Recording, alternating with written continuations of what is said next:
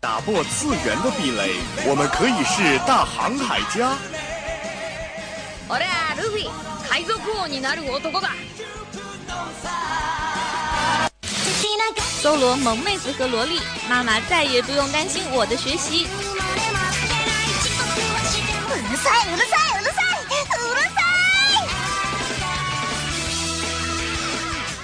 自大陆、日本、欧美、全世界的 ANG News，让你的耳朵根本停不下来。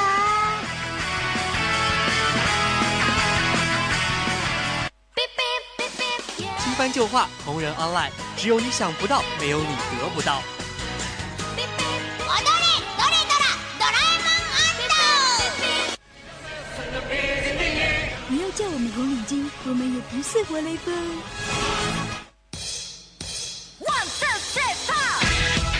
因为一切精彩尽在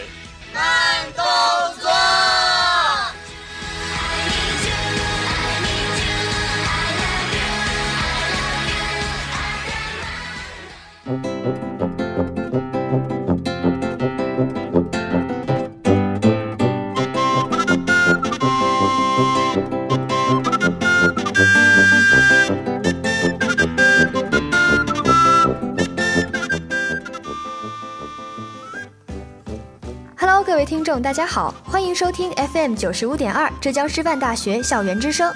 又到了慢动作的节目时间了，我是主播解咬。那在今天节目开始之前，我们先来聊一聊那些备受人们喜爱的三次元、二次元 idol 吧。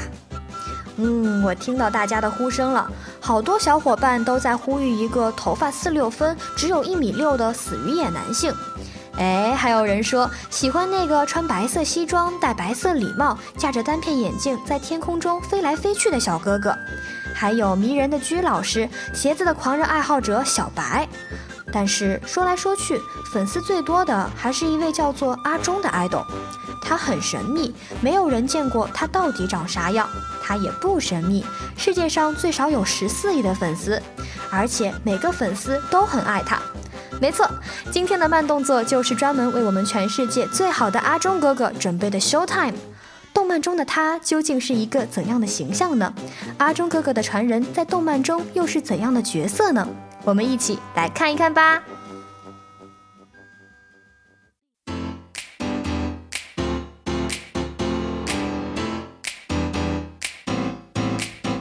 第一个人物是出自动漫《黑塔利亚》的王耀。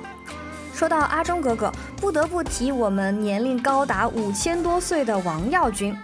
在这样一部用拟人化手法讲述世界各国在二战前后发生的故事、介绍世界历史的动漫中，平常天然呆，但是面对大事时依然拥有锐利眼神和磅礴气概的王耀军，真的是非常吸引人了。虽然在所有国家中，王耀军是属于爷爷辈的人物，但是呢，一张令人感到亲切的娃娃脸，还是让人情不自禁的想要上手揉一揉。作为一个泱泱大国，王耀军除了在全世界经商，在家里呢还要照顾弟弟妹妹们，担当力啊那可是百分之一百的 max。除此之外呀、王耀军极度讨厌战争，但是一旦开战，就绝对有着坚定的意志，绝不屈从。他直言直语，坚韧不屈，从来不理会，也不会惧怕其他角色的威胁。嗯，看一看，这就是我们的王耀军，我骄傲。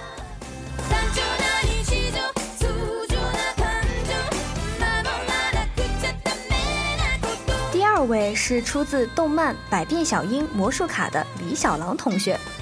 小狼可以说是百万少女年幼时的梦中情人了。作为来自中国香港的男孩子，小狼的一身绿色道服也是很有我们阿忠哥哥的传统 style 啦。虽然还只是一个少年的形象，小狼呢却有勇有谋，有时候可能会有些骄傲，但是内心十分的温柔善良。小狼崇拜有实力的人，一开始对小樱的实力十分的不服气。但是作为一个讲义气、讲诚信的阿忠传人，小狼同志可是从来都不会耍小手段。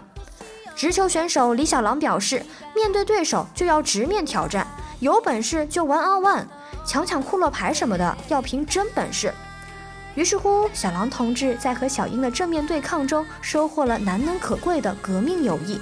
看看，这就是我们阿忠哥哥的传人，英勇无比，敢于挑战，不打小算盘。谁能说不是阿忠哥哥教的好呢？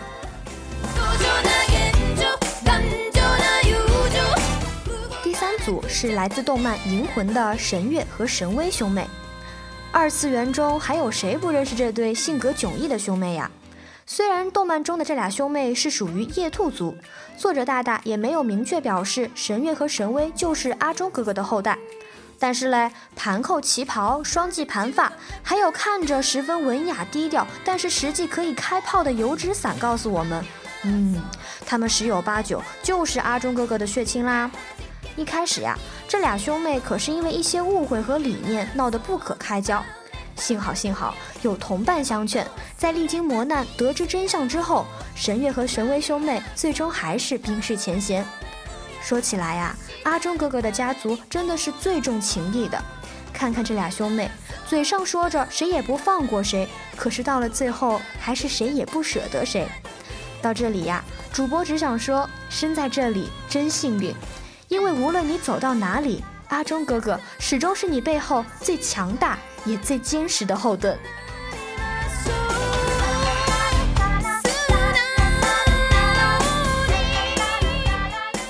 最后一位是出自动漫《那年那兔那些事儿》的兔子。敲重点，这可不就是我们心目中的阿忠哥哥吗？作为一部原创国漫，《那年那兔那些事儿》可是很好的塑造了阿忠哥哥的形象。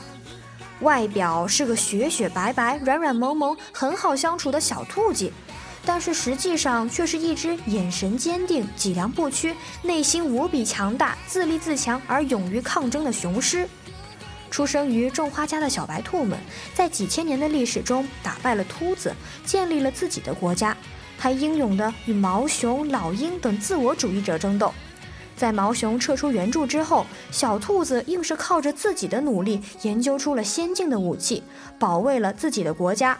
后来在被其他小动物重重封锁之下，和很多第三世界的河马为伴，建立了深厚的友谊，并且突破重重困难，成为了联合小动物之家中的重要成员之一。看着小白兔在动漫中的跌跌撞撞、心酸与快乐，我们眼角挂着泪花，但也笑得无比灿烂。是啊，我们也曾彷徨，我们也曾迷茫，但是我们从来都不曾退缩，因为这就是我们的中国脊梁。